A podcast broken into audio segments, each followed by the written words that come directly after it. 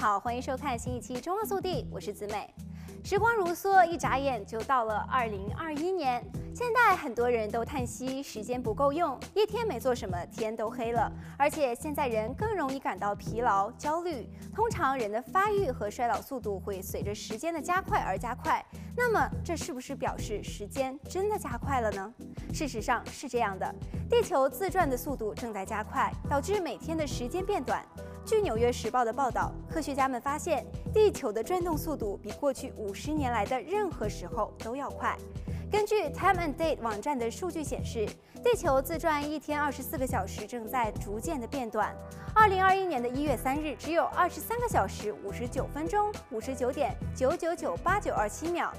尽管地球的自转速度每天都会有小幅度的变化，但是天文日历趋势显示，近年来总体上一天的时间都变短了。在接受《每日电讯报》采访时，国家物理实验室时间和频率组的高级研究科学家说，如果地球的自转速度进一步加快，很有可能需要负闰秒。但现在还为时过早。什么是闰秒呢？地球自转一圈的时间约为八万六千四百秒，也就是二十四小时或是一个太阳日。但是地球的自转速度并不固定，每天的长度会有小至毫秒的不同。为了纠正这些偏差，国际度量衡大会用镍原子的振动频率来度量时间。